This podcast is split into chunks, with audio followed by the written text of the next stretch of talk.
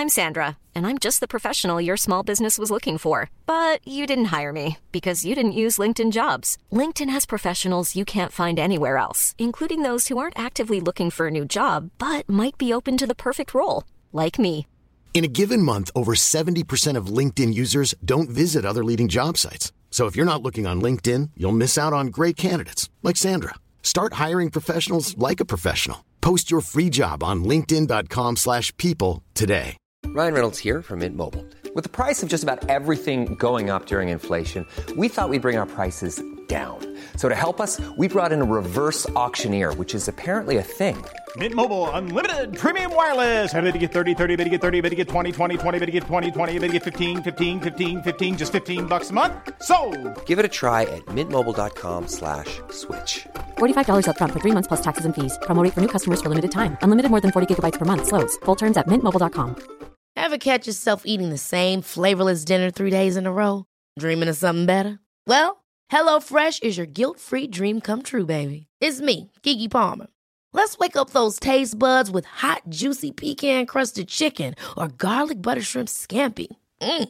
Hello Fresh. Stop dreaming of all the delicious possibilities and dig in at HelloFresh.com. Let's get this dinner party started.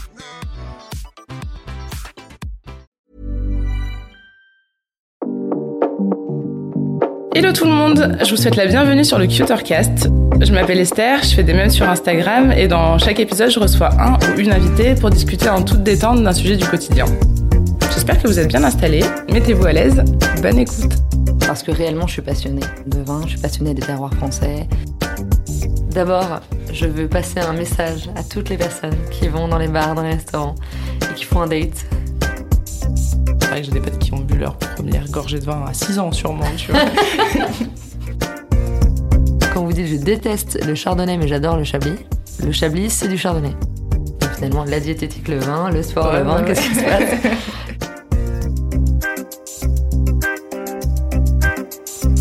Shinecast. Alors aujourd'hui, c'est très spécial puisqu'on n'est pas dans mon salon, on est chez Baguette, qui est un street food vietnamien, enfin de nourriture vietnamienne.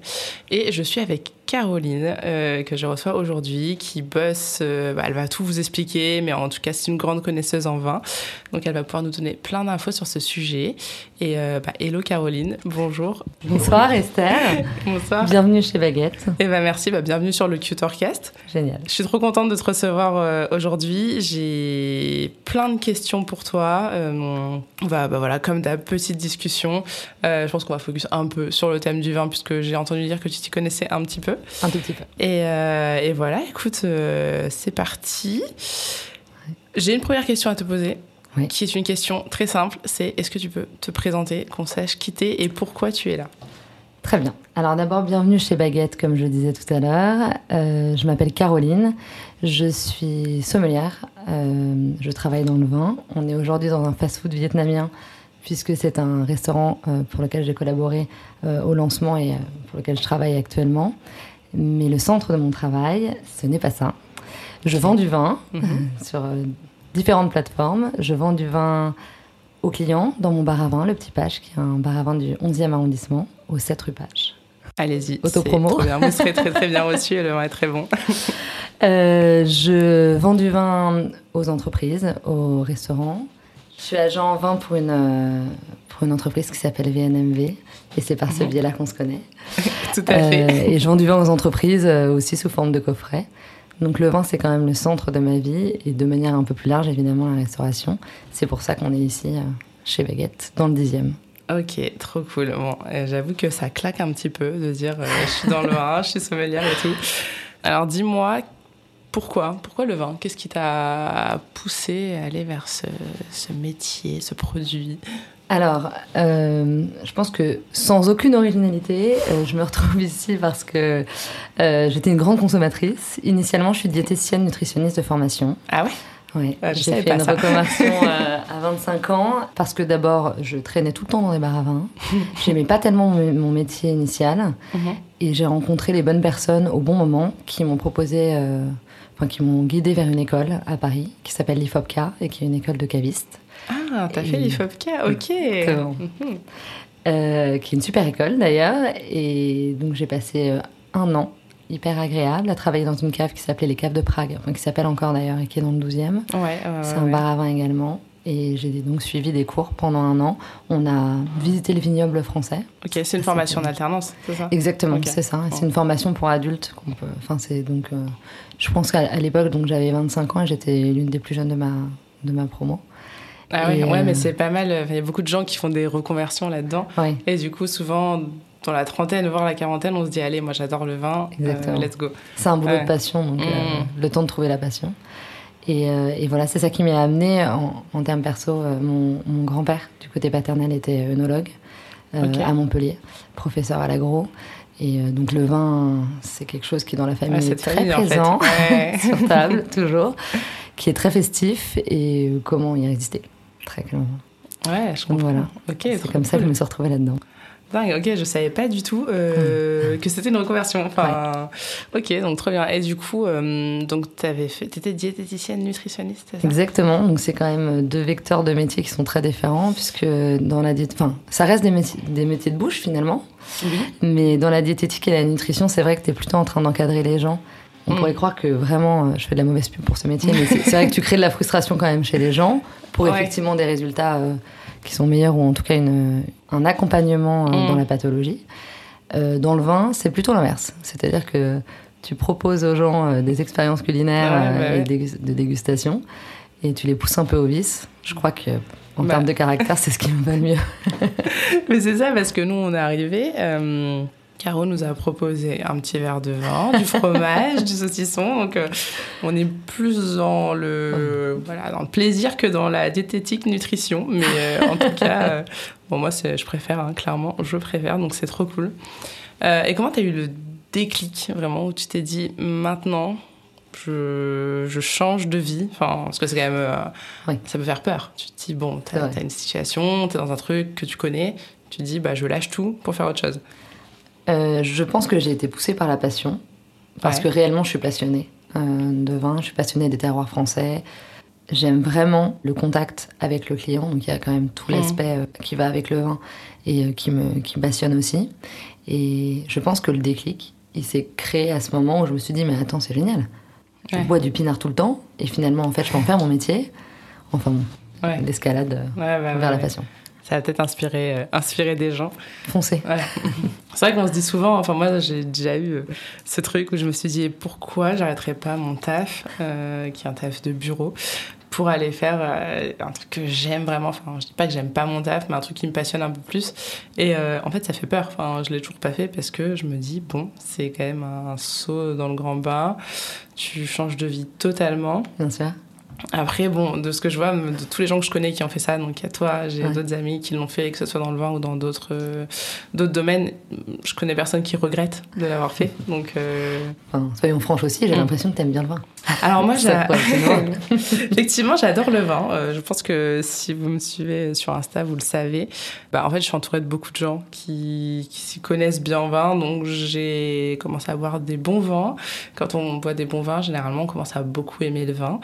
Mais par contre, je me verrais pas. Moi, j'adore ça, mais je pourrais, je me verrais pas en faire mon métier parce que j'ai essayé d'apprendre. euh, Mhm. les cépages, les... et en fait, je ne sais pas pourquoi ça ne rentre pas. Enfin, je connais Oui. des trucs, je pense que j'en connais peut-être un petit peu plus que la moyenne, mais euh, c'est difficile quand même. Enfin, il y a tellement de choses à savoir. C'est d'autant plus difficile qu'on on habite en France, on est assez chauvin et donc on consomme Mm. nos vins. Que, en France, il y a beaucoup de terroirs. On est dans un Ouais. pays qui produit des vins extrêmement complexes et géniaux. Enfin, faut se dire quand même qu'on a une chance incroyable, même quand on est jeune et qu'on va acheter un petit vin pas cher euh, chez Monoprix le samedi soir. On a quand même, si on met ne serait-ce que 5 euros de budget, une très grande chance de tomber sur un vin qui est pas si dégueu. C'est vrai. Ouais, ouais, et donc du ouais. coup, vive la France. Ouais, c'est vrai. Non, mais c'est clair, t'as trop raison. Qu'est-ce que, qu'est-ce qui te plaît au quotidien dans ce métier? Enfin, Est-ce que tu peux nous décrire déjà ce que tu fais en fait? Qu'est-ce Oui. que font les gens qui bossent dans le vin, euh, à part boire du vin? Alors, l'industrie du vin en France, c'est très vaste. hein. Il y a énormément de, de boulot euh, autour de ça. Pour moi, dans mon cas, euh, d'abord dans, dans le bar à vin, au Petit Pache, euh, j'ai fait une sélection de vins que je propose euh, sur place et j'accompagne les clients euh, sur le choix du vin qu'ils ont envie de boire euh, dans, leur, dans leur soirée. Donc, je suis la personne qui soit te met très à l'aise en début de, de repas, soit très mal à l'aise euh, si tu viens d'arriver et que tu es en date. Où je te dis quel type de vin est-ce que vous avez envie de boire? Euh, Plutôt léger, euh, plutôt fruité ou assez minéral? Ouais, c'est ça, et toi, Ouais. de faire genre. Alors, moi, j'aime bien quand c'est minéral léger, pas trop sur le sucre, pas trop sur l'alcool non plus. T'inventes un peu des trucs que t'as entendus. Ouais. C'est exactement ça. Donc ça, c'est une très grande partie de, de mon travail. Euh, J'ai beaucoup de chance parce que je déguste, donc euh, beaucoup de vin. Et grâce au nouveau boulot euh, que, je, que je commence maintenant, c'est-à-dire agent en vin, j'ai de la proximité avec les vignerons. Donc euh, ça, c'est une autre partie. Mm. Euh, moi, je suis passionnée en fait de tout ce qui est euh, en amont de la consommation aussi, c'est-à-dire le travail de la terre, les choix de la géologie des sols. En fait, le vin, ce que je disais tout à l'heure, le vin en France, c'est un vin de terroir. Donc nous, on connaît des vins sous le nom des appellations et pas seulement des cépages. Donc les cépages qui sont des types de raisins. Donc les appellations, c'est un, un, un ensemble entre le choix du raisin, le cépage, le climat et le choix du terroir, la géologie du sol. C'est ce qui a créé euh, le, enfin, des appellations. On va boire un chablis, euh, on va boire un Ok. faugère en rouge. Donc ça, c'est vraiment euh, la diversité et la richesse des vins qu'on trouve ici en Europe centrale. Mm. Ok, ah ouais, donc. euh, Donc ça, ça me passionne. Ouais, mais c'est vrai que t'as t- tellement de, de choses. Enfin, il y a beaucoup d'appellations en France, je sais plus combien il y en a, mais. euh, Oui, beaucoup. Un paquet. Moi non plus, la honte. Et... bravo, bravo. Je croyais qu'on avait une experte. Et euh, alors, attends, juste un truc un peu technique, mais Ouais. euh, du coup, tu as les appellations, les cépages et. Les millésimes, donc c'est l'année Ah oui. de production et de récolte en fait du, raisin. Euh, et voilà, je crois qu'on a fait le tour euh, des mots un peu. C'est quoi le principal à, à connaître? Enfin, par exemple, toi, tu fais souvent des dégustations à l'aveugle. Tout à fait. Euh, Donc la dégustation à l'aveugle, c'est faire goûter du vin sans donner la provenance au consommateur et essayer de lui faire trouver ce qu'il est en train de goûter. Non, c'est super dur. Enfin, ça dépend bruit. Pour moi, c'est trop dur. À chaque fois, je ne sais pas. Euh, mais du coup, quel est l'élément le plus simple à trouver quand tu fais une dégustation à l'aveugle? C'est l'appellation? Bon, je vais donner un petit tips euh, Ouais. aux personnes qui, nous écoutent. Je prends aussi. En fait, la première chose à, à savoir, qu'on soit en train de goûter du blanc ou du rouge, c'est d'essayer de localiser le vin entre le nord, qu'on appelle septentrional, ou le sud, qu'on appelle méridional de la France. On tire un grand trait au niveau de Lyon. Et en fait, Donc on- en dessous de Lyon, c'est le sud. c'est ça. Ah oui, en plus, je sais que ça fait débat chez toi, ça. Euh, donc du coup, ça permet déjà de se dire, voilà, je vais prendre l'exemple du vin rouge parce que ça reste euh, euh, le plus parlant. Euh, selon l'opacité de la couleur et selon l'intensité du, du fruit mûr, on peut déjà se dire, je pense que c'est plutôt du nord de Lyon, ou du Ouais, sud de Lyon. Donc je redis septentrional et méridional. Donc ça déjà ça aiguille. Donc ça permet au Mm. moment où on est en train de faire une dégustation à l'aveugle de se mettre d'accord, enfin avec le reste de la table, pour qu'on soit en train de chercher la même chose. Ouais. Après, bon, faut bien l'avouer, il n'y a pas de secret. Il faut absolument consommer beaucoup de vin Allez, bon conseil. pour connaître un peu les typicités des Ouais. régions. Mais je suis agréablement, agréablement surprise en tout cas. Le public que je vois, c'est évidemment des gens qui sont déjà intéressés un minimum par le vin, puisqu'ils se retrouvent dans le bar à Oui. vin. Mais les gens connaissent vachement bien le vin. hein. Ah ouais? Ouais. Mais je pense que c'est un truc qui intéresse euh, de plus en plus. Enfin, moi, je j'ai plein d'amis dans mon entourage qui étaient pas, enfin, qui sont pas du tout dans le vin de base, mais qui ont envie de connaître, qui ont envie euh, d'apprendre, etc. Donc ouais, je pense que on retrouve de plus en plus de gens qui connaissent des petits trucs Mm. sur le vin. Ne serait-ce que connaître ses goûts. Enfin, par exemple, Ouais, euh, bah c'est ça. Ouais. qu'est-ce que tu je- bois? je- alors moi, bah, justement, quand tu parles de nord-sud pour le vin sur le rouge, par exemple, moi j'aime les rouges légers. Euh, je sais que généralement, un rouge léger, c'est plutôt Loire, Bourgogne que euh, Lyon ou Bordeaux, enfin Rhône ou Bordeaux. Quoi. Ouais. Je suis plus blanc de base Mhm. aussi. Euh, donc généralement, je vais demander un blanc minéral, sec. Donc je sais, en fait, je sais quoi demander pour avoir un truc qui va me plaire. Bah, T'as la solution à tout. voilà. Parce que normalement, on est accompagné quand on choisit du vin Ouais. dans, dans un lieu où en tout cas quelqu'un connaît la carte des vins. Et à partir du moment où on connaît ce qu'on aime, on est sûr de tout le temps boire un vin. euh, Ouais, c'est qu'on apprécie. Mm. Et puis, je, je voilà, j'ai quelques appellations. Je sais que ça va me plaire, donc euh, quand je suis dans un bar un peu qui n'est pas spécialement un bar à vin, je sais ce que je vais demander euh, pour que ça me plaise plus ou moins quoi.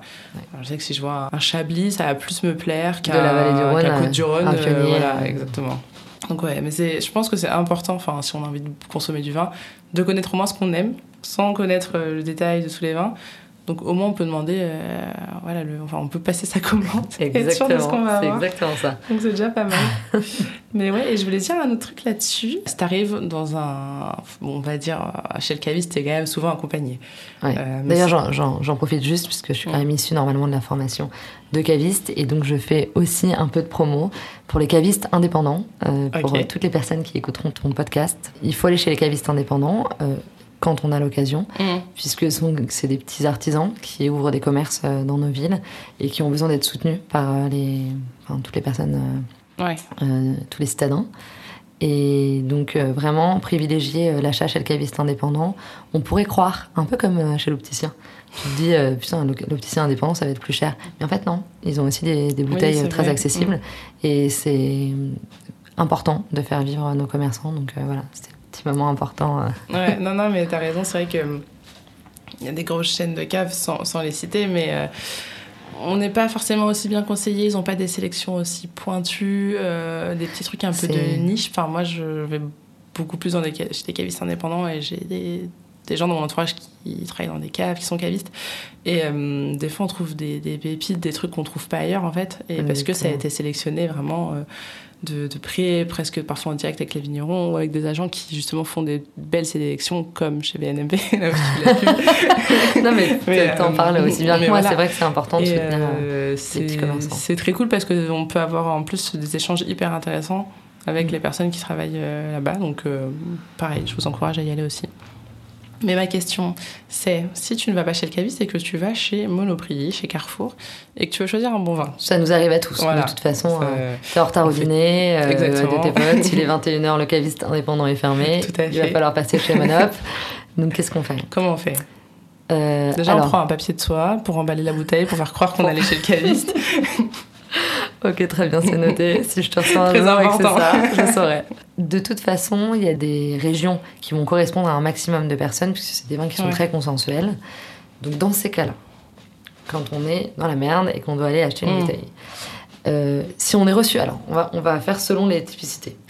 T'es reçu à un dîner, euh, il faut que tu achètes une bouteille euh, où il faut pas non plus euh, que tu passes pour euh, le mec qui amène la, la- la- la- le mec ou la nana qui amène la super bouteille, Ouais. mais pas non plus n'importe quoi. Mhm. Donc on vise un budget entre 10 et 15 euros. Ça ne Ok. va pas non plus trop donner à la- à chez Monoprix. Euh, pour le rouge, on vise la vallée du Rhône. C'est quand même euh, l'entre-deux, c'est Ouais. le plus consensuel pour que ça plaise à le Ouais, plus de palais possible. tout le monde, Voilà, c'est le, Mm. le premier truc. Pour le blanc, c'est beaucoup plus difficile, puisque euh, il y a des appellations euh, qui ont quand même le vent en poupe euh, euh, et qui sont chères et qui sont pas toujours très bonnes.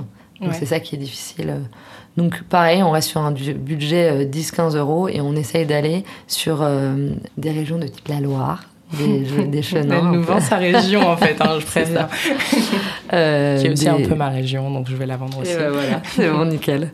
Euh, du coup, on pourra avoir des bonnes surprises sans avoir un mauvais, je vais donner un, mauvais Chablis ou un mauvais Sancerre. Il y a d'autres appellations dans ces régions-là.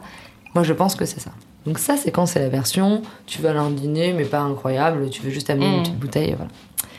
Quand tu vas en soirée, Ouais. donc là commence le, côté un peu complexe, tu sais pas trop qui va y avoir à la soirée, quelle autre bouteille que la tienne va être C'est amenée. ça aussi.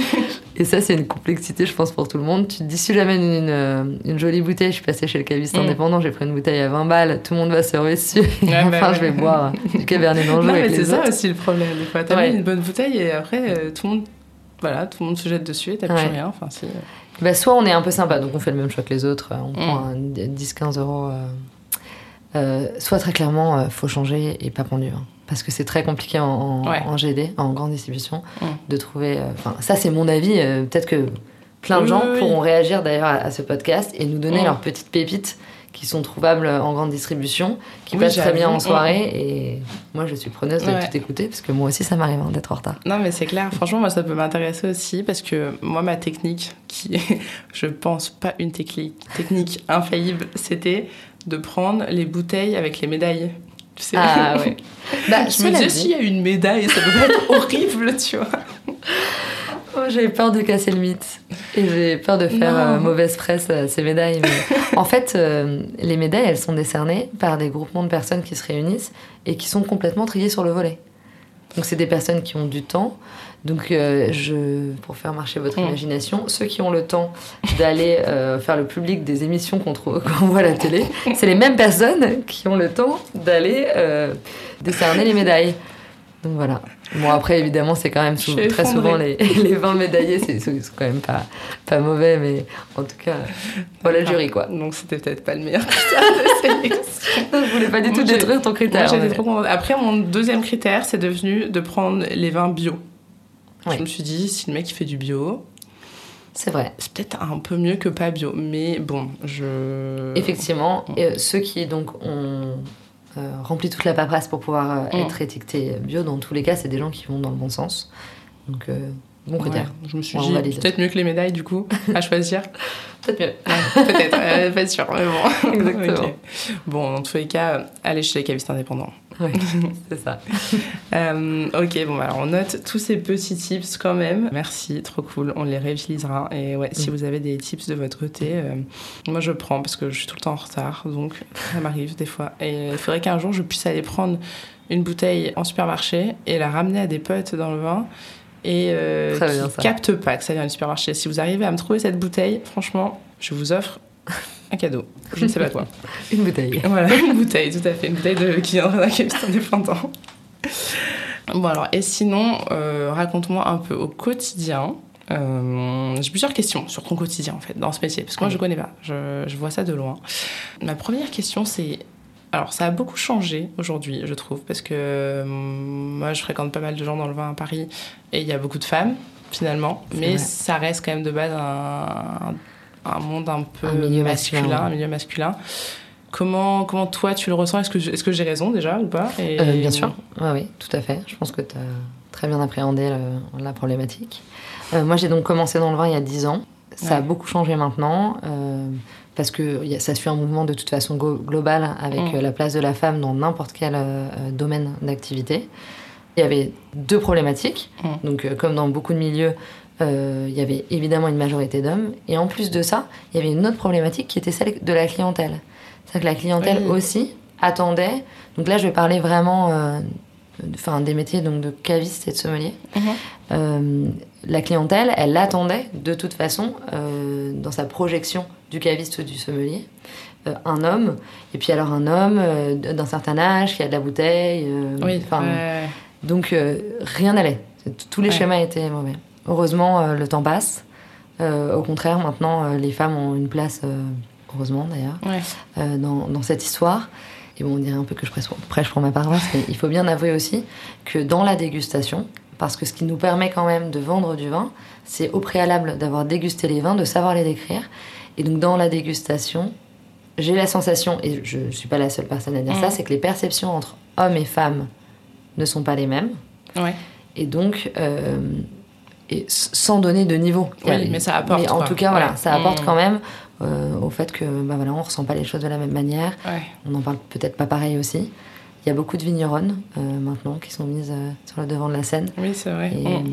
pour rappeler quand même que tous les métiers, et même les métiers qui ont des, des pénibilités physiques importantes, Mm. sont maintenant tenus par des femmes. Donc c'est plus une problématique centrale de ne pas avoir des gros biscottos. Quoi. Ouais, ouais bah, tant mieux, tant mieux, tant mieux. Mais c'est vrai qu'à une époque euh, qui est pas si lointaine, en fait, euh, à table, par exemple, au resto, un serveur allait faire goûter le vin automatiquement à l'homme. S'il y avait un couple, c'est l'homme qui allait goûter, alors que peut-être que la femme qui était à table euh, travaille dans le vin et que lui, n'en il connaît rien du tout.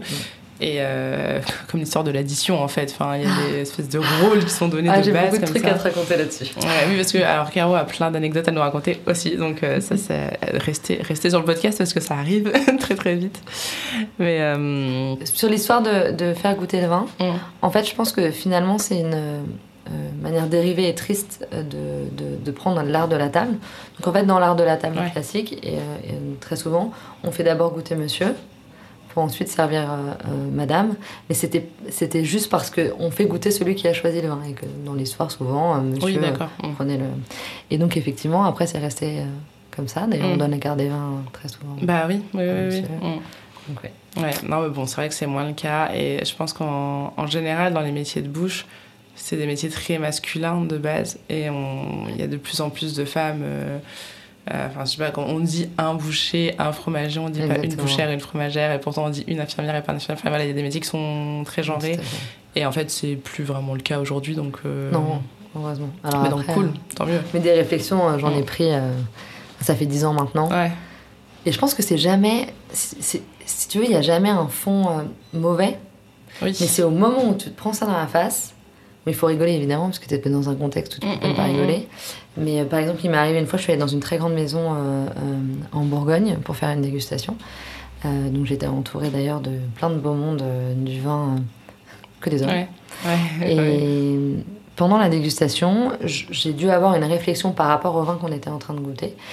Et la personne qui était en face de moi, qui était le maître de chai, m'a dit Ah bah, vous connaissez le vin, vous? Ah ouais, Bah comme non, si. euh, vu de la lumière, je suis venue. Non. Mais évidemment, enfin, je, je- suis venue visiter une cave.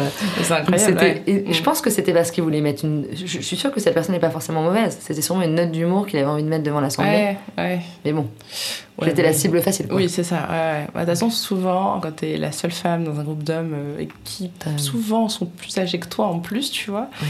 euh, moi, ça m'arrive beaucoup dans mon travail. Et alors, au début, te retrouves dans des situations où tu te dis, mais je. Ok, il va falloir que je fasse deux fois plus d'efforts que les autres pour qu'on me prenne au sérieux, en fait. Ouais. Et euh, c'est. Et puis un jour, tu vieillis et puis tu as, la réponse euh, toute Mm. faite dans ta tête Ouais. au moment où tu te prends la balle. Tu dis ouais. Ouais, c'est c'est ça, exactement. Je pense que tu prends l'habitude et puis tu prends de l'expérience en fait. Donc, euh, mais ouais, ouais, c'est clair que c'est pas, euh, ça va pas être forcément évident au début euh, pour euh, bah, pour les, les femmes de faire ce genre de métier, quoi. Et je pense vraiment, et je reviens à ce qu'on disait au départ, je pense aussi que ce qui est, ce qui est le plus dur à faire changer finalement, c'est le, c'est de faire changer l'attente de ta clientèle.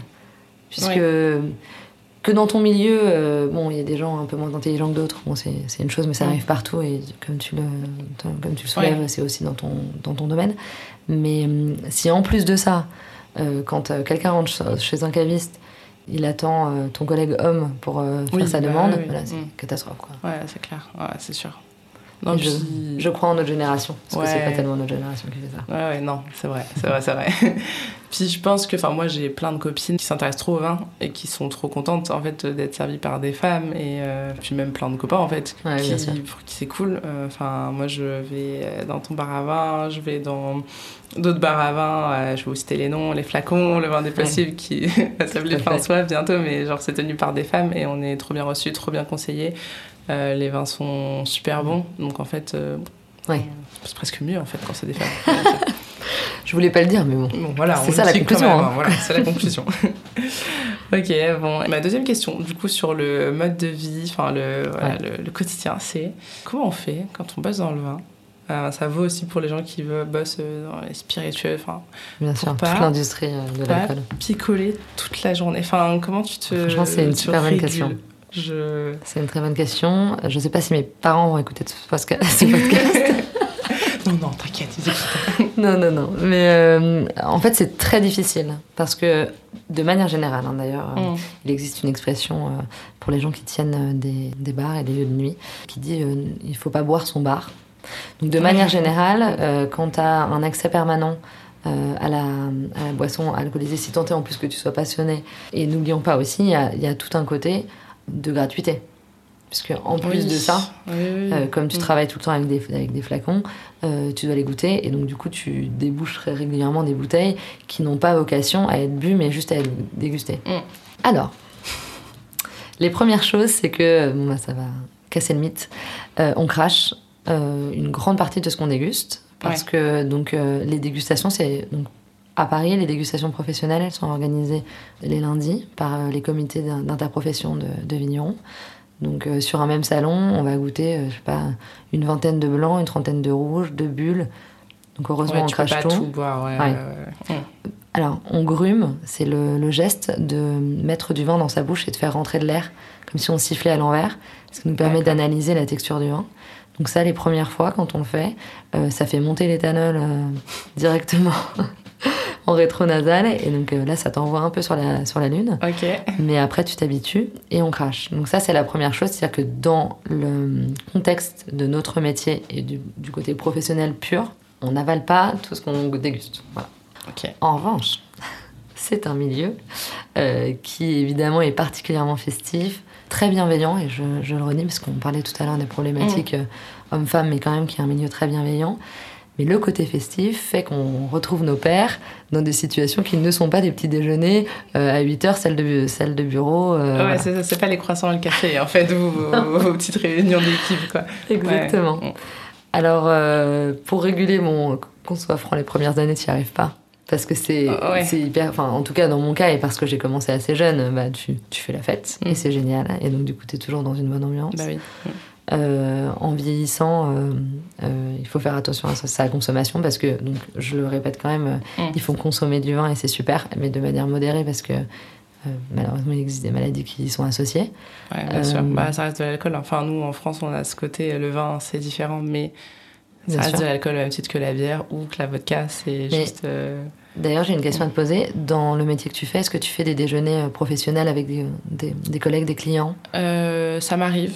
Ouais. Ça m'arrive pas très régulièrement, mais ça m'arrive. Quelle est la place du vin dans ces déjeuners? Bah, c'est hyper important. Alors, Ouais. en fait, c'est un peu triste à dire, vraiment, mais quand t'es une femme, c'est pas grave si tu bois pas de vin à table, tu vois, dans un Ah, déjeuner propre, parce que bah, t'es une femme, tu vois, donc euh, Mm. normal. Quand c'est un homme, euh, tu sais, on, on le sent, tu vois, qu'il n'y a pas de jugement, t'as le droit de pas boire, mais euh, c'est pas perçu de la même façon, en fait. Bien Et euh, bah, après, moi, de toute façon, je bois, donc la question se pose pas. Mais euh, oui, ça arrive et il y a souvent, bah, c'est souvent allé, bon, on se prend une bouteille, euh, machin, et oui. Bien sûr. Mm. Donc euh, la place du vin est centrale, même Ouais. dans, le- dans le pro, en dehors de- du domaine euh, Oui, bah en fait. euh, du vin. Parce que ça, en fait, ça, ça suggère quand même un moment de partage. c'est Tu ça. vas, et puis, Mm. et puis c'est bon, et puis quand c'est consommé de manière modérée, Mm. t'es pas non plus dans l'ivresse. Ouais. Et puis il y a ce Mm. truc, tu vois. Enfin, tu vois, par exemple, nous, moins que le vin, mais le champagne. Euh, Ah oui. S'il y a un événement, un, je dis, un congrès, enfin, des trucs comme ça, il y a forcément un buffet avec du champagne. Et euh, je sais pas, c'est la petite coupe, une coupe, deux coupes, enfin, c'est tout le temps, vraiment. Et euh, c'est vraiment très, très ancré comme truc. Euh, Bah, c'est vrai que, en plus, le champagne, c'est Mm. vraiment. euh, en France, euh, on a de la chance parce que. Donc, euh, Mm. le champ- donc je, rappelle, pour les gens qui sont très intéressés par les détails du vin. Donc, le champagne, on produit du champagne dans la région de, donc, de Reims. C'est une aire d'appellation, on a le droit de faire du champagne, mais c'est la seule au monde. Donc, nous, on a Oui. l'impression que c'est très accessible, mais en France, on est donc les seuls à produire du champagne. Mm, mm. Ouais, c'est vrai, ça. mm. Donc pour nous, c'est lié à des moments festifs. En plus de ça, enfin, soyons francs aussi, euh, pour montrer un peu la, le niveau de la société, il bah, faut, faut mettre un bon champagne, Ouais, il faut en ouais, plus que les gens soient, Mm. enfin, soient un peu rincés au champagne. Mm, mm. Euh, effectivement, l'alcool est assez facile d'accès.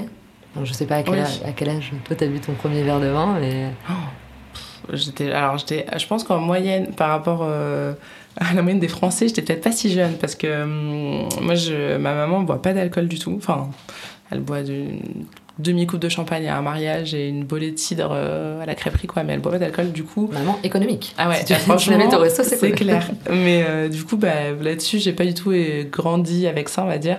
Mais dans tous les cas, j'ai vers 14-15 ans, la première fois que j'ai bu un verre euh, de vin, je pense. Donc, euh, ce Oui, qui reste relativement jeune. Mais c'est vrai que j'ai des potes qui ont bu leur première gorgée de vin à 6 ans, sûrement, tu vois. Déclarez-vous les gens. C'était ça. Il faut quand même rappeler qu'à une époque en France, je sais pas, à l'époque où nos parents étaient petits, il y avait du vin à la cantine. Ouais, tout à fait, il y avait du vin à la cantine. Avec, mélangé Alors avec de après, coupée, euh, ouais, mais coupé à l'eau et, et, euh, les degrés euh, d'alcool qui sont contenus dans les vins qu'on consomme actuellement sont beaucoup plus hauts qu'à l'époque. euh, Ah ouais? Eh ben, le changement climatique. En fait, l'alcool Ah qui est contenu dans le vin, c'est la transformation du sucre contenu dans les raisins. Cette fermentation alcoolique qui, qui crée l'alcool dans le vin. Et donc, plus il fait chaud, plus Et les alcools sont gorgés de sucre, ouais, et donc, euh, donc avant, Ah oui, c'était un oui, peu oui. différent. Mais c'est vrai que j'ai entendu ça il y a quelques jours, justement, où je sais plus c'est quelqu'un qui disait que les, les vins des années à venir allaient être beaucoup plus euh, hauts en teneur euh, en alcool, quoi, Bien parce sûr. que à cause du réchauffement climatique. Heureusement, les vignerons, euh, donc ça c'est inévitable. Et du coup, ça remet en question l'encépagement, le choix des cépages par région. Puisque euh, actuellement il y a des grenaches, donc euh, qui est le nom d'un cépage rouge qu'on trouve beaucoup dans le Languedoc et dans la vallée du Rhône, qui maintenant atteignent des 16 degrés d'alcool euh, quand Ah ouais. ils sont produits. Donc le- la grande question actuelle, c'est plutôt de se dire est-ce que le cépage qui est planté sur ce terroir correspond actuellement au climat qui, arrive Après, euh, euh, il y a des pays euh, de- d'Europe centrale qui sont plus au sud que nous et qui font des très bons vins. Mm. Euh, enfin, L'Espagne et le Portugal font des très bons vins aussi. Et donc, eux, ils ont suggéré euh, ces, ces problématiques.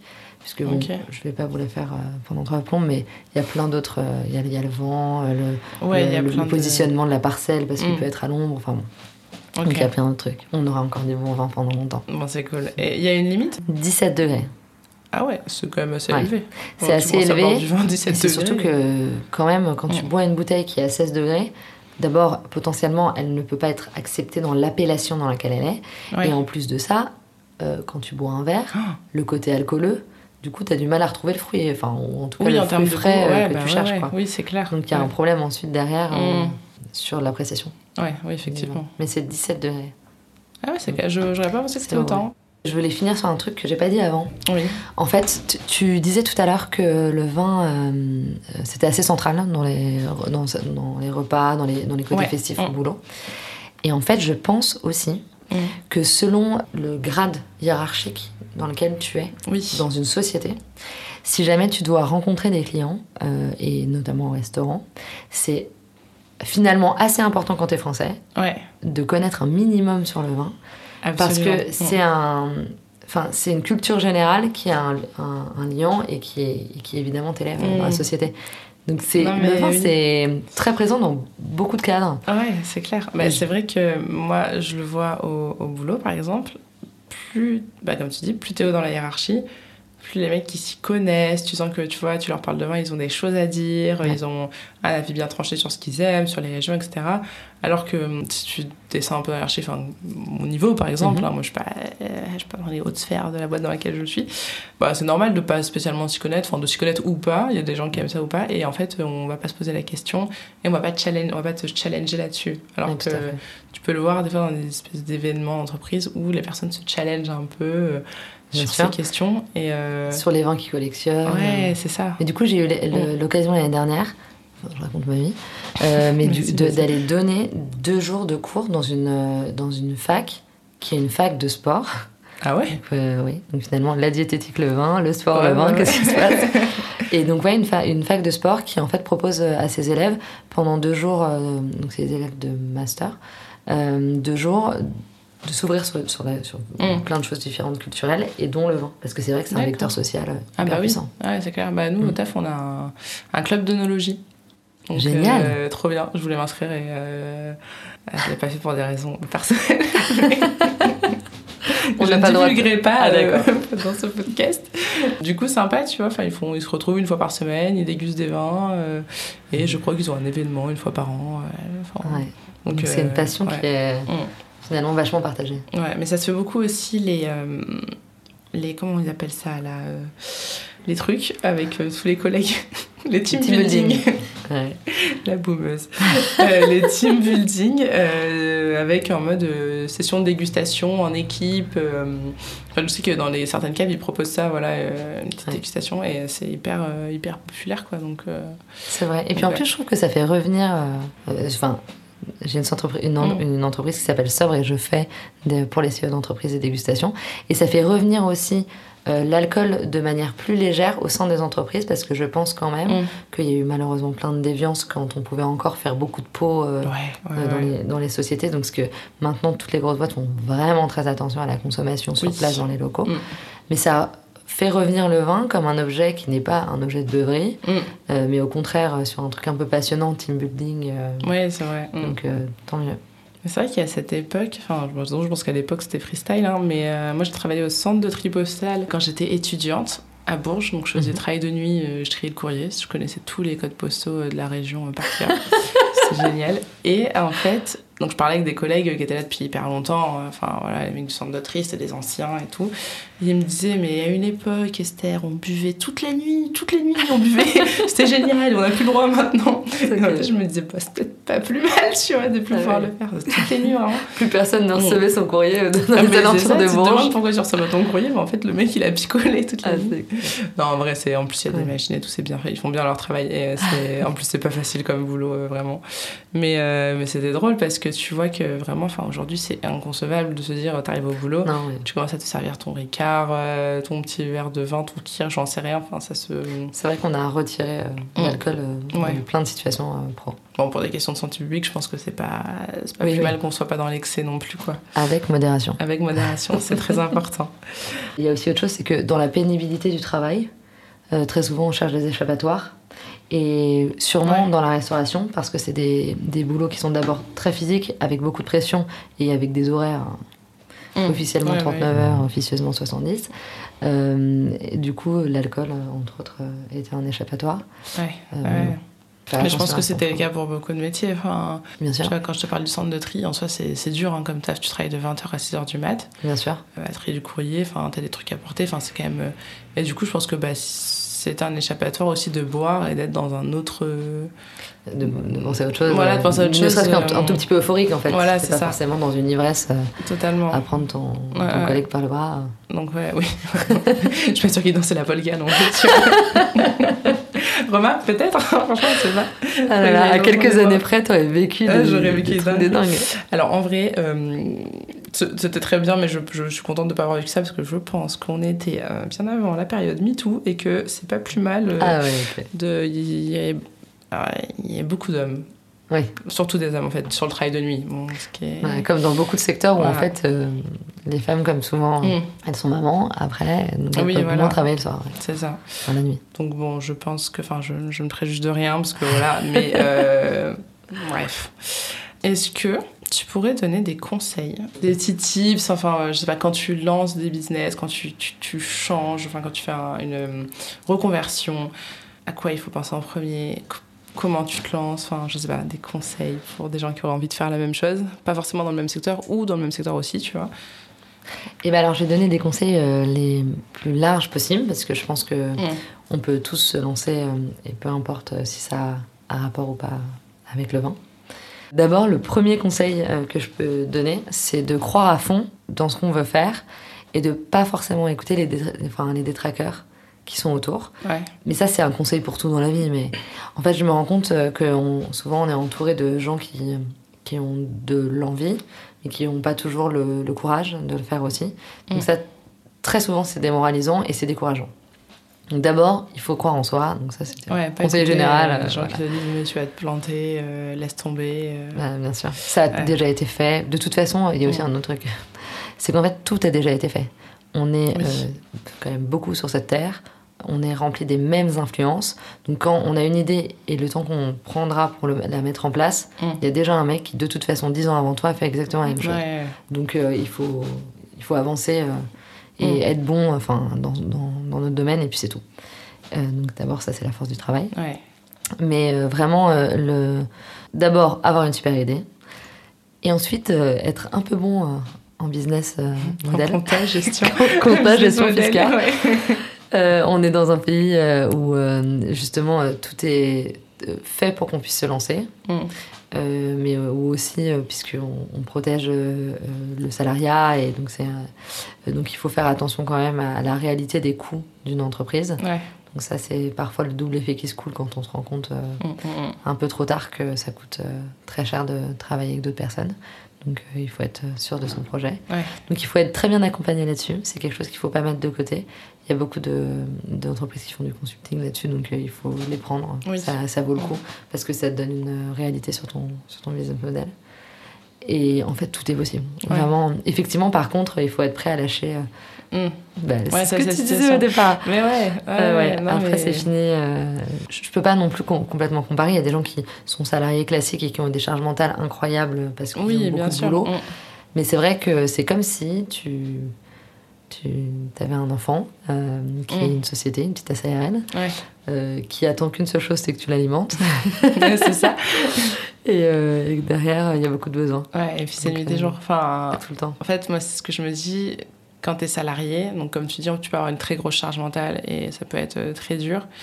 Mais si jamais ta boîte coule, ça dépend des, situations euh, de chacun, hein, mais euh, tu, peux trouver du travail ailleurs. C'est pas, pas ton investissement dedans. Ça. Puis généralement, la boîte, elle coule pas en fait. S'il y a un problème, il... Bah, y a quand même un backup où tu ne te retrouves pas sans rien. Effectivement, quand tu lances ton affaire, d'abord, il y a deux choses.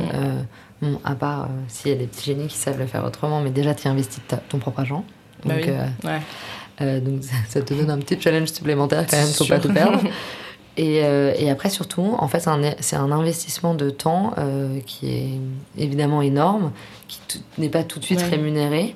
Donc, quand on est rempli des, des, des, conventions et des impératifs du salariat, au départ, on a l'impression que c'est un peu injuste de travailler autant pour pas percevoir exactement ce, ce pourquoi on travaille. Mais, mais ça vient. Ouais, oui, bah, c'est ça. Après, euh, je pense que quand ça, quand ça marche, quand on voit les, fruits du travail et ce que ça donne, c'est, juste trop bien. Moi, je vois tous les gens qui l'ont fait dans mon entourage sont juste trop contents de l'avoir fait. c'est, d'autres, d'autres problématiques, en fait. C'est des trucs. Euh, Après, de toute façon, enfin, qu'on ait sa propre boîte ou qu'on travaille dans une, une entreprise, ce n'est qu'un travail. C'est pas le centre de la vie. Non, mais c'est ça. Et puis, euh, moi, je, pour contrebalancer tout ça, c'est très, c'est, très génial, je veux dire. C'est très génial. c'est génial de, de, créer son entreprise, de monter un business, mais il faut pas que ce soit une, euh, entre guillemets, obligation. Enfin, je trouve que, par exemple, avec le Covid, on a beaucoup entendu euh, genre qu'il faut donner du sens à sa vie, que euh, aller travailler pour une boîte tous les jours, euh, pourquoi, enfin qu'est-ce que ça t'apporte, etc. Si on a une envie de créer son entreprise, de, de, monter son business, je trouve ça génial. Mais après, on peut tout simplement être content d'être salarié aussi. Il faut pas se culpabiliser de, de pas, pas être le petit génie de la bande. Mais c'est ça. En fait, on n'est pas tous Steve Jobs. Non, mais ouais. ce truc. et en plus Enfin, je pense qu'effectivement, tu as 100% raison. On se met des impératifs de carrière euh, qui potentiellement n'ont rien à voir avec les personnalités qu'on a. Bah, euh, c'est ça. Après, c'est peut-être très parisien comme vision du truc, mais tu sais, t'arrives euh, en société avec des gens, il y en a un qui a fait ça, un qui a fait ça, et toi t'es là, genre. Bah... À Paris, on est entouré de start-upers. Mais il y a des gens qui ont fait plein de trucs, genre euh, s'il a pas fait, s'il a pas monté une boîte incroyable, il a fait des études incroyables, tu vois. Enfin, t'as toujours des gens qui ont des profils de dingue. Et en fait, des fois, tu peux être un peu complexé par ça. Enfin, moi, je sais que je l'ai eu à un moment donné, je me suis dit, mais putain. Euh, euh, moi, je, vais travailler tous les jours, j'ai rien créé. je pense en plus qu'on nous fait croire, enfin, on se fait croire en fait, euh, enfin, mm. ne mettons pas la culpabilité sur d'autres, on se fait croire que euh, l'épanouissement humain profond, c'est dans une carrière qui fonctionne et encore plus mm. si t'es un self-made, si t'es une self-made woman, et que du coup, les gens se perdent. Parce que ça veut dire en plus que tu peux pas te plaindre parce qu'en même temps tu as créé ta société donc en fait euh, mm, mm, mm. tu vas pas en plus aller raconter à tout le monde que quoi l'URSSAF elle t'a pris tout ça c'est la galère. ouais non mais c'est ça. En fait tu, peux plus te mettre dans cette position parce que comme tout le monde t'a érigé à la place de waouh elle a ouvert trois boîtes et machin mais, mais bon à la fin du mois, peut-être que tu mangerais, quoi. Oui, Donc euh, ça, veut rien dire du tout. et, euh, et c'est marrant parce que je me questionne beaucoup maintenant que, que toute cette aventure, ça, ça fait des années. Je me questionne beaucoup sur Comment se fait-il que notre génération, on ait été porté par ce côté de euh, vous avez les meilleures idées et vous allez pouvoir faire, euh, enfin un peu le côté rêve américain? Je me suis dit, attends, est-ce que c'est parce qu'il n'y a pas assez de boulot pour tout le monde? Donc ils se sont dit, attends, pour ceux qui vont vouloir se lancer, on va leur laisser euh, de la place pour faire des, entreprises. Ou alors, est-ce que c'est aussi parce qu'on a réussi à mettre dans, ce qui est bénéfique, hein, dans la mm. tête de chacun, qu'on avait une valeur personnelle et qu'on pouvait tous se lancer et qu'il fallait pas être timide Ouais, ouais c'est une bonne question. Je sais pas non plus, parce que c'est vrai que la génération de nos parents, euh, c'est une génération qui trouvait du travail et qui restait 40 ans dans la même boîte. Enfin, Bien sûr. Plein, moi, plein de collègues à moi qui partent à la retraite en ce moment, ils ont fait quasiment toute la carrière dans la même boîte. Alors déjà, nous, on a vraiment ce truc de vouloir créer, de vouloir monter des trucs, et, mais au-delà de ça, pour ceux qui restent salariés, de changer. oui, parce que c'est comme si on trouvait notre satisfaction dans le fait de commencer une tâche mm. et, de la terminer et de se dire c'est bon, c'est bon, c'est fait. Ouais, et next. Ouais. Et plus dans ce truc, euh, je suis bien peut-être parce qu'on centre plus justement notre vie sur euh, notre carrière, sur euh, autre chose que la famille en fait. C'est vrai. Parce qu'on est libre de pouvoir le faire aussi. Ouais, c'est ça. on, a moins, on a peut-être moins quand même ce dictat qu'il y avait de le but dans ta vie, en tout cas peut-être pour les femmes, mais même pour les hommes, c'est de, de, créer une famille, d'avoir une femme, un mm. mari, des enfants même si ça reste encore beaucoup, on est quand même moins là-dedans. On peut peut-être passer des choses avant. Alors, je, je sais pas, je suis pas sociologue. Oui, mais, mais c'est marrant parce que Ouais. c'est vraiment, ça me questionne beaucoup parce que on a un âge euh, similaire, Mm. la trentaine. Ouais. Euh, et, et je pense qu'il y a aussi plein d'autres petits critères qui rentrent dedans.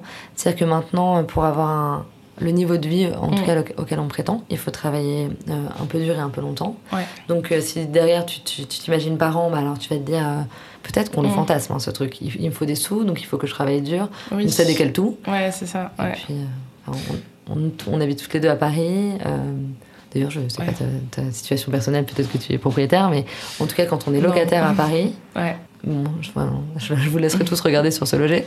Donc voilà les prix Ouais, des loyers. non. Euh, Bah, si tu dois gagner trois fois ça. propriétaire, c'est. Enfin, moi, j'aimerais bien Ouais. acheter, parce que je me dis aussi, bah, euh, ah, voilà, t'as 30 ans. C'est un investissement si J'arrive toujours pas à savoir si je me le dis moi-même ou si c'est la société me l'a souffle. Mais bon, je me dis, bah, ce serait bien. Après, ça me ferait quand même plaisir d'avoir euh, mon propre appart euh, dans lequel je fais ce que je veux, entre guillemets, et, euh, et que l'argent que je sors tous les mois aille pour moi, enfin dans ma poche, pour un bien qui m'appartient. Mais c'est vrai que quand tu vis à Paris, c'est super compliqué. ouais. Enfin, et euh, je- en plus, je pense qu'il y a plein de villes en France où ça devient de plus en plus cher aussi. Il n'y a pas que Paris. Enfin, Bah, bien sûr, dans toutes les grandes comme villes. euh, Lyon, où c'était relativement ok. Enfin, moi, à l'époque où j'y habitais, je me souviens que c'était pas si cher. Je crois que maintenant, euh, c'est fini, tu vois, ça aussi. Donc, euh, Ah le niveau de Mm. vie augmente, donc Ouais. on prétend à des salaires meilleurs, donc il faut travailler dur. ouais, on se dit, bah, ouais, c'est ça, j'en travaille plus pour gagner plus, tu vois. Exactement. Mais ouais, je sais pas pourquoi on est. Je pense que par contre, et ça c'est pour finir sur une note très positive sur ce Mm. sujet, euh, enfin j'ai deux choses à dire. La première chose c'est que toutes les générations ont vécu du changement et juste nous on est, on est en train de le vivre Mm. et donc ça nous paraît difficile mais je pense que ça, ça va bien se passer. Et de toute façon il n'y a pas de timing pour faire sa vie. Donc Oui. si on a envie de lâcher son boulot pour faire un super truc parce qu'on s'est découvert euh, une, Ouais. une passion euh, pour la sculpture et qu'on est bon, et bah faut y aller. On a Mm. qu'une seule vie. A priori, euh, si on a réussi à sécuriser un toit, ça non, va mais aller. c'est clair. Moi, je sais que quelqu'un m'a dit ça un jour, je ne sais plus qui, mais si jamais il se reconnaît. Mais en gros, on dit tout le temps, euh, à 30 ans, si t'as pas fait ci, à 30 ans, si t'as pas fait ça, etc. Mais en fait, à 30 ans, si tout se passe bien, t'as quand même pas fait la moitié de ta vie, sachant que, on va dire que les 15, 18 premières années, de toute façon, t'allais rien faire de fou. Enfin, tu vas faire des études et tout. Donc en fait, genre, t'as fait globalement 10 ans de ta vie. Donc en gros, en 10 ans sur, on va dire, peut-être les 50 qui te restent, tu peux pas dire euh, que Ouais. si tu l'as pas fait à 30 ans, euh, c'est mort. Tu vois, en fait, t'as tellement de temps de faire plein de choses Je derrière. suis tout à fait d'accord. Donc, euh, il faut, faut s'enlever cette pression. Enfin, je sais pas si d'autres gens l'ont, mais je pense. Euh, des 30 ans où, genre, euh, si t'as pas euh, une famille, un appart, euh, un super taf de fou, euh, c'est Je, je suis sur Instagram un, un compte qui s'appelle euh, La Trentaine. La trentaine Euh, TMTC Ouais, Bah, exactement. trop bien, ouais, j'aime trop Et je trouve que très souvent, Mm. enfin, on se reconnaît complètement parce bah oui. que c'est exactement les sujets donc qu'on est en Mm. train d'aborder actuellement.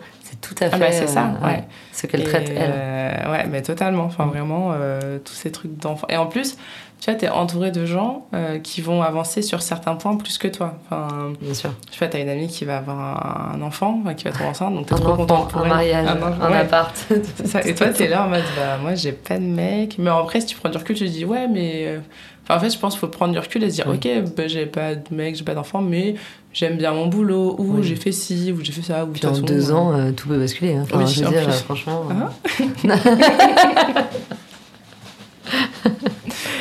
Ouais, non, mais oui, oui, oui, oui. Non, non, mais c'est vrai qu'en plus, ça peut aller vite et enfin, il y a pas de. De toute façon, euh, si t'as pas d'enfant à 30 ans, t'as pas d'enfant à 40 ans, t'as jamais d'enfant, bah tant pis, enfin, on s'en fout, tu vois. Genre, si. Enfin, vivez votre vie. Y a pas de... de regarder voilà, celle des autres. C'est euh, ça, exactement. Exactement. Donc, ouais, bon, c'était la, la petite partie. euh, voilà, Philosophie. voilà, philosophie, la trentaine, tout ça. Est-ce que c'est facile? Est-ce que c'est dur? C'est dur, C'est quand dur. même. Disons-le, c'est très dur au quotidien, mais on s'en sort. C'est quoi? On va parler des anecdotes maintenant. Très bien. Voilà, j'ai envie qu'on parle des anecdotes. Donc, je sais que tu avais des anecdotes à raconter. Je me suis dit Raconte. que Ça va peut-être m'inspirer, peut-être que j'en ai il fallait que je te raconte deux, trois trucs. D'abord, je veux passer un message à toutes les personnes qui vont dans les bars, dans les restaurants et qui font un date. C'est hyper gênant quand on arrive à la table pour vous demander ce que vous voulez boire. Et que c'est évidemment le même moment où les gens se rencontrent. Donc, tu sais, premier. Oui, bah oui. oui. donc euh, rencontre sur Mm. appli, donc euh, c'est le moment aussi où physiquement les gens se rencontrent. Je pense que c'est euh, rassurant de se dire on va être à l'intérieur du resto, donc Mm. euh, c'est cool. Et en même temps c'est particulièrement gênant parce que nous quand deux personnes s'assiedent autour d'une table et parce qu'on veut donner un service à, à la hauteur de, de ce qu'on ce qu'on propose en Mm. resto. On arrive. Ouais, bah oui, normal. Bonsoir. Oui, alors que les gens, ils sont là en euh, mode, voilà, bah voilà, on veut parler. Ouais. Bonsoir mesdames, bonsoir messieurs, bonsoir Mm. messieurs, dames. Euh, donc là, tu te rends compte que c'est la rencontre. T'es un peu gêné. Mm. Donc personne ne sait ce qu'ils veulent boire. Parce Ouais, que tu, le perçois, tu le perçois Ah, quand c'est des sûr, dates Ouais, ça se voit comme évidemment. ça. Bah, parce qu'en fait, c'est- c'est vrai que tu sais jamais euh, si tu veux boire un verre, une bouteille, t'as pas encore jaugé. Oui, ouais, j'avoue. Problème. Ouais, ouais, ouais, ouais, ouais. Donc toi, il est- donc c'est un moment de blanc pas possible. Donc ça, c'était le premier truc. Il faut se mettre d'accord. Déjà Mais sur ouais. une appli, te dis bon, euh, voilà. Ouais, Est-ce qu'on part sur une bouteille ou sur un verre Mais c'est vrai que tu peux te dire, enfin, tu vois, moi je serais tentée de me dire, bon, c'est un date, on est vendredi soir, proposons une Oui. bouteille. Mais tu te dis, est-ce que le mec va pas me prendre pour une ouf, tu Ouais, vois, oui. si je une Tu sais pas trop ce que tu mets en jeu si tu veux Ouais. quand tu. Puis si ça se passe mal et que t'es sur une bouteille, il faut la finir, tu vois, avant de pouvoir partir. Oh Alors, ça j'ai un verre. truc à te raconter là-dessus. Vas-y. Attends, je le garde pour après. Donc attends, deuxième truc, l'addition. Pitié, arrêtez de me. Ah, c'est horrible. c'est Ah, c'est horrible. horrible pour nous aussi. hein. Parce qu'en fait, du coup, t'arrives, Mm. je sais pas, tu fermes ton bar ou alors les gens décident de partir. Et donc, euh, le même blanc que pour commander, blanc pour l'addition. La situation de malaise revient. Il faut prendre une décision. Et c'est Ouais. pas grave, on a le droit de pas payer pour l'autre, on, on a le droit de faire 50-50, tout Mm. est accepté.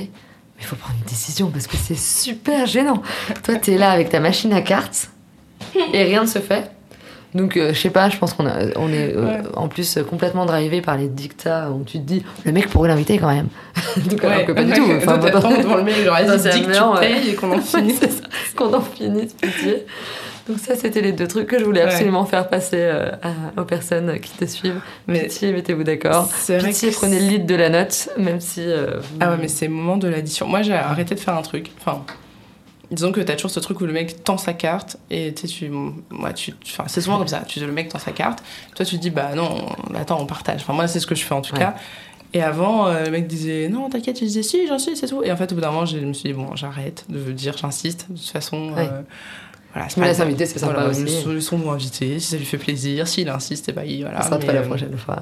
Exactement. Voilà, donc euh, faites pareil. Hein. Bon, si on part d'accord sur on partage, on partage, c'est bien. Tu Oui, il mais- faut pas être Mm. dérangé, il n'y a aucun problème à partager. Oui, voilà. Faire ses finances, euh.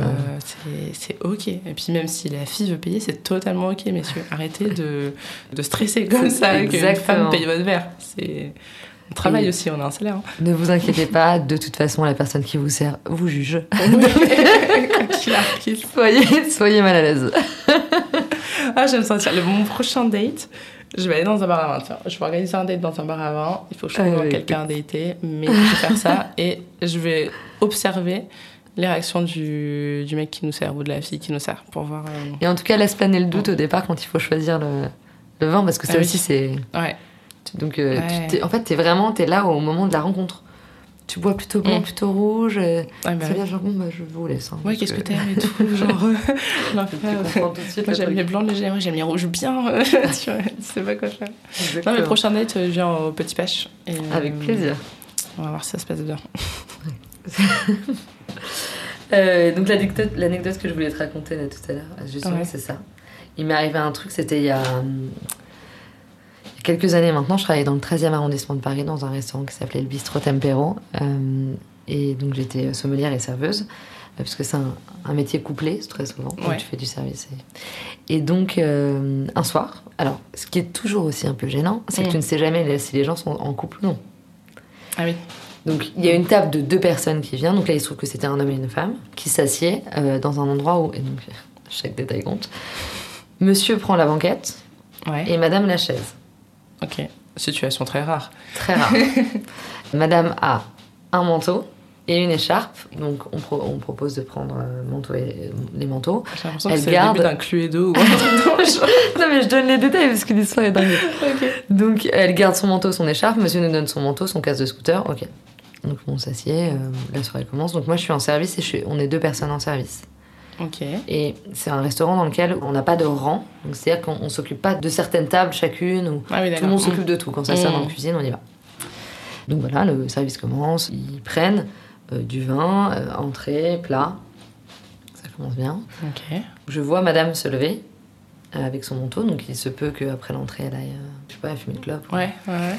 Elle passe au, co- au comptoir, donc elle est avec ma collègue, sont- donc monsieur est à l'intérieur. Ouais. On amène les plats, elle n'était pas encore rentrée, la dame. Et au bout d'un quart d'heure, donc on est derrière le comptoir, Et le monsieur vient et nous dit euh, Vous avez pas vu la personne avec qui j'étais? Ah, c'était barré. En fait, elle est venue au comptoir, mais pas non. Donc moi, j'étais pas, j'ai pas suivi. Si tu veux, Ouais. elle est venue régler. Elle a laissé son écharpe sur la, sur la chaise parce que je pense qu'elle s'est carapaté hyper vite. Elle s'est barrée entre l'entrée et le plat. Et le mec était tellement drôle. Il est venu, il dit Je pense que c'est la pire situation de ma vie. J'ai jamais eu aussi honte de ma vie. Et, en fait, cette anecdote Oh m'a fait penser à toi, parce Mm. que tu te retrouves tout le temps à la fin À dans tes dates toute seule. Ah oui, bon. ça, c'est ma running joke Oui, préférée. je, me doute que c'est une running joke, mais malheureusement, ça, ça, Ça, arrive à des gens, vraiment. Et donc, ce pauvre, ça euh, ce pauvre monsieur, là, et il s'est retrouvé, Ça leur arrive aussi, ils ont de la compassion, je suis désolée, je de la seul avec les deux plats. Mais quelle horreur En plus, ouais, t'as les plats et tout. Oh là là.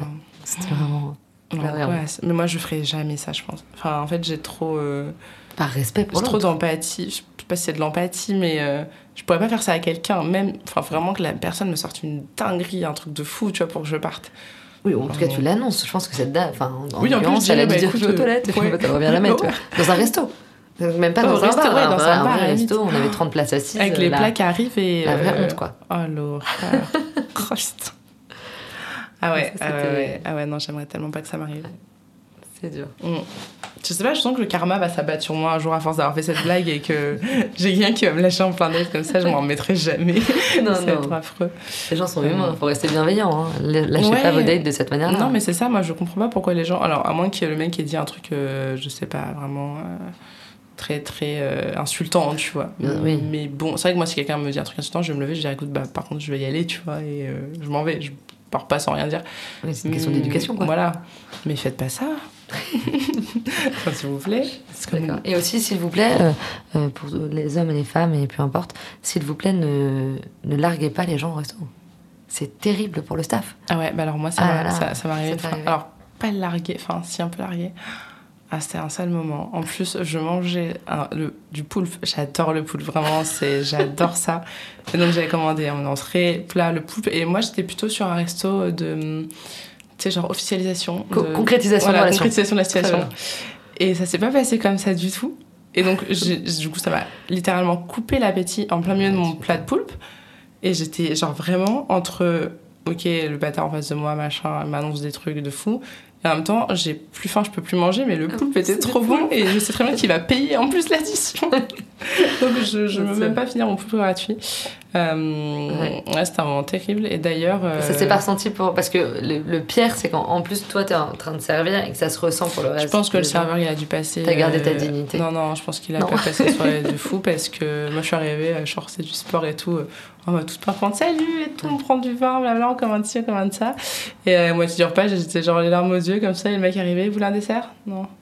Ça va D'ailleurs, je me le revois me regardant en mode, Fou, ça va pas du tout l'air de bien se passer. Et il est parti en mode, je, je vais y aller. D'ailleurs, ce jour-là, je suis rentrée chez moi. C'était pas fou. Enfin bref, ce podcast n'est pas là pour être triste. Mais euh, je revis le moment là, en fait, et du coup, je suis pas bien. Euh, non, mais je suis rentrée Mais il y chez avait moi. Loupia qui t'attendait. Ouais, heureusement qu'elle est là. Mais euh, j'ai lu un peu mes DM sur Insta et j'avais un DM. euh, alors, ce date chez le nom du resto, comment ça s'est passé? J'espère que vous avez fini ensemble et tout. J'étais genre, ah je, me, je me fais larguer au resto et quelqu'un de mes abonnés me voit me faire larguer. Et euh, Ah, non, quelle donc, du coup, il pas forcément capté que je me fais larguer visiblement, mais euh, Ouais. bah, c'était archi gênant. Voilà. Donc il faut pas larguer les gens au resto en fait, parce qu'en plus de ça, Euh, ça, ça les emprisonne. Bah, c'est ça, t'es là, euh, comme ça. T'es là, bon, bah, on va y aller. hein. bah euh, oui, ouais. super. Ciao. Donc, ouais. met tout le monde bien mal. Non, pas un très bon moment.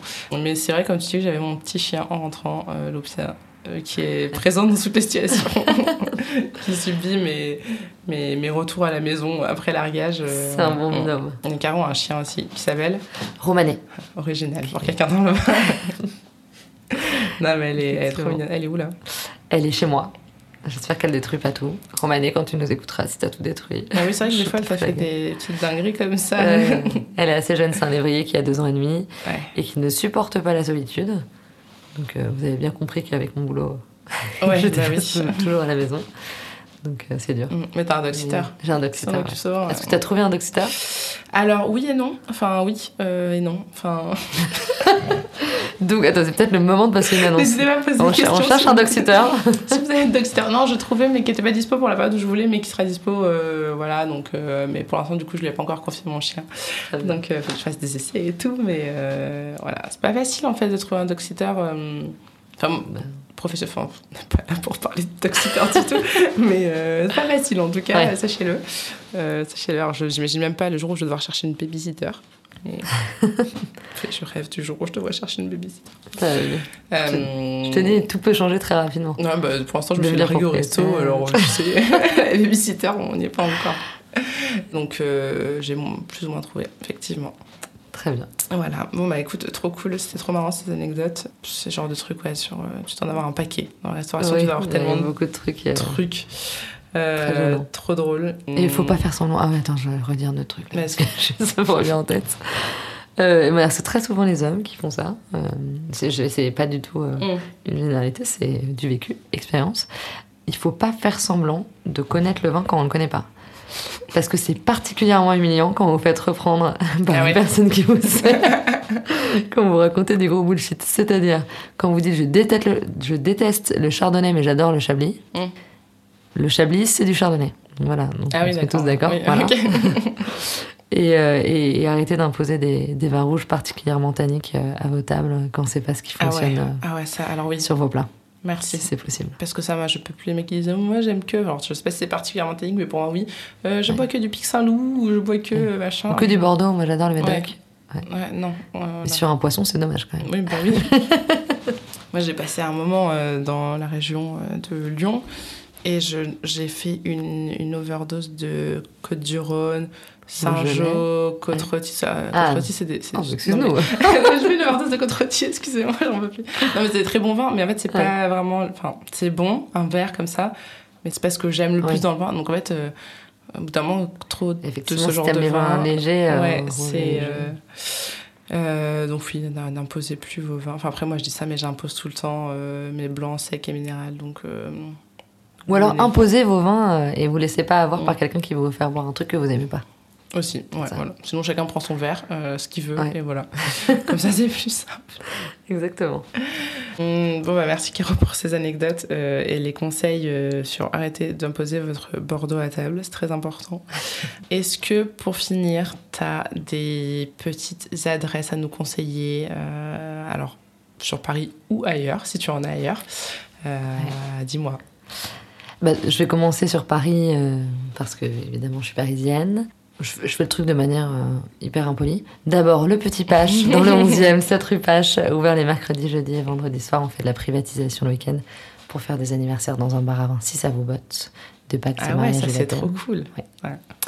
Et, euh, et autrement, euh, bah, j'ai pas mal de copains. Euh, j'ai donc tu citais tout à l'heure les flacons dans le 5e. Ouais. Euh, donc euh, c'est Clara qui Mm. tient ce bar à vin nature. euh, c'est une super expérience. C'est particulièrement euh, jovial et festif. Euh, je cite aussi les caves de Prague dans lesquelles j'ai travaillé. Ouais. C'est tenu maintenant Très par cool Michael, euh, Mm, mm. euh, qui est un ami, qui est un très grand sommelier et qui maintenant euh, est sorti de, de ses restaurants étoilés pour vendre du vin de manière un peu plus cool dans un bar à vin plus familial. Euh, T'as cité tout à l'heure euh, l'ancien vin des possibles qui Ouais. s'appelle Maintenant Faim et Soif et qui Ouais, ouvre Qui pendant bientôt. le courant Ouais. décembre, exactement. J'ai un ami qui a un bar à vin, pour le coup, lui, dans le 9e, ça s'appelle Wine Therapy. Donc ça en dit long, donc c'est un Ouais. moment assez sympa à, à aller passer. Il s'appelle Laurent. Je dois en oublier plein, des copains euh, qui ont des bars à vin. Mais euh, Ouais, de toute façon. de toute façon, euh, je filerai tous mes bons plans à Esther, la vraie meuf cool, pour que tu puisses faire tes dates euh, Ouais, tranquille. grave, grave. De toute façon, moi, je vous partage mes, mes adresses tout le temps sur Insta. Donc, euh, toutes ces, je pense que la plupart des adresses que tu as citées sont déjà sur mon Mapster. Ouais, j'ai l'impression. si promo. Mais, euh, mais euh, ouais, en tout cas, bah, moi, c'est des. À part Wine Therapy que je connais pas, mais du coup, bah, Ouais, peut-être que je ferai mon prochain date là-bas finalement. Euh, mais les autres, ouais, sont des endroits trop cool. Donc, allez-y, les yeux Je fermés. suis allée à Reims il y a deux semaines et je suis allée dans un bar à vin euh, qui s'appelle The Wine Bar. Mm. Carte des champagnes, bon, évidemment, j'étais à Reims. Ouais, ouais. Euh, exceptionnel, conseil super, euh, je recommande aussi. Ok, trop cool. Bon, après, il ouais, y, y, a des adresses partout en France. Moi, je les connais pas trop dans les autres villes. Mais euh, bon, si vous avez des recos, euh, moi, je, suis, je, je prends aussi. hein, parce que quand on part en week-end ou quoi, on est Bah, toujours carrément, content de, de trouver un bon bar à vin. Donc, euh, donc voilà, trop cool. Bah écoute, merci. Euh, Ah, attends, j'ai un autre truc. Pour ceux qui sont à Angers, je suis allée Ouais. sur, dans un bar à vin qui est sur une, euh, une barge, donc euh, à Angers, euh, qui s'appelle Bar Covino, avec une carte des vins de malade, vraiment exceptionnelle. Et j'ai passé un moment délicieux, donc pour ceux qui sont du côté d'Angers, Bar Covino Bar Covino. Ok, Ouais. cool. Bah je note. Prochaine fois que j'ai arrangé, Ouais. je suis jamais allée. je reviens sur Paris, donc euh, sur le truc d'avant. Euh, la bougeotte, qui est une. euh, alors pour le coup, qui est une péniche, puisque une barge, c'est une péniche qui ne bouge pas, mais là, c'est une péniche. Et qui est. J'apprends un truc, je savais. Euh, qui est du côté de, des MK2 qui sont quai de, quai de Loire, quai de Seine à, à Jaurès. Ah oui, oui, oui, oui. Trop bien. Aussi vraiment un super Ok. bar à vin et qui l'été quitte son port, quitte euh, la Villette et qui du coup euh, va voyager. euh. Ah, fait des petites croisières. Ouais, ils étaient à Auxerre, il me semble, l'été Ah, dernier. trop chouette. Trop chouette. Ok, trop Ouais. cool. Bon, bah on note aussi. De toute façon, je vous remettrai toutes ces petites adresses euh, dans la description euh, du podcast, comme ça vous aurez tout. Et puis écoute, bah merci beaucoup Caro euh, Merci pour ces toi. recommandations, pour toutes les informations que tu nous as données sur le vin. J'ai appris plein de choses. Je pense que les gens qui nous écoutent en auront appris pas mal aussi. Trop cool, c'était un plaisir. Merci à toi pour ton invitation. C'était un très bon moment partagé. Bah, J'allais dire, c'était un plaisir de te recevoir, mais c'est toi qui me reçois chez toi, en fait. Mais non, c'était trop, trop cool. Tu reviens quand tu veux. Merci euh, Esther, vraiment trop chouette. Et voilà, merci de nous avoir écoutés. Euh, J'espère que vous avez passé un bon moment. N'hésitez pas à mettre une petite note, ça me fait toujours très plaisir. Euh, et à, voilà, envoyez vos petites suggestions aussi sur Insta, comme vous voulez. Vous pouvez suivre mon compte, La Meuf Cool, et le compte du Cute Orcast. Et puis voilà, à bientôt et je vous souhaite une bonne soirée, bonne journée, en fonction de l'heure à laquelle vous avez écouté cet épisode. Ciao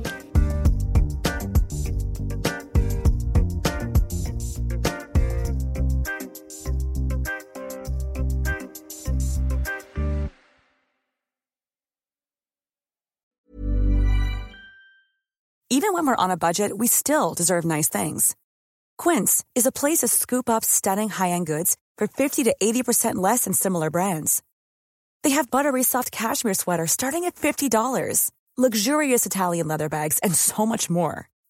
Plus, Quince only works with factories that use safe, ethical, and responsible manufacturing. Get the high-end goods you'll love without the high price tag with Quince. Go to quince.com slash style for free shipping and 365-day returns. Hold up. What was that? Boring. No flavor. That was as bad as those leftovers you ate all week. Kiki Palmer here, and it's time to say hello to something fresh and guilt-free. Hello Fresh. Jazz up dinner with pecan-crusted chicken or garlic butter shrimp scampi. Now that's music to my mouth. Hello Fresh. Let's get this dinner party started. Discover all the delicious possibilities at hellofresh.com. Mom deserves the best, and there's no better place to shop for Mother's Day than Whole Foods Market. They're your destination for unbeatable savings, from premium gifts to show-stopping flowers and irresistible desserts. Start by saving 33% with Prime on all body care and candles. Then get a 15-stem bunch of tulips for just $9.99 each with Prime. Round out Mom's menu with festive rosé, irresistible berry chantilly cake, and more special treats. Come celebrate Mother's Day at Whole Foods Market.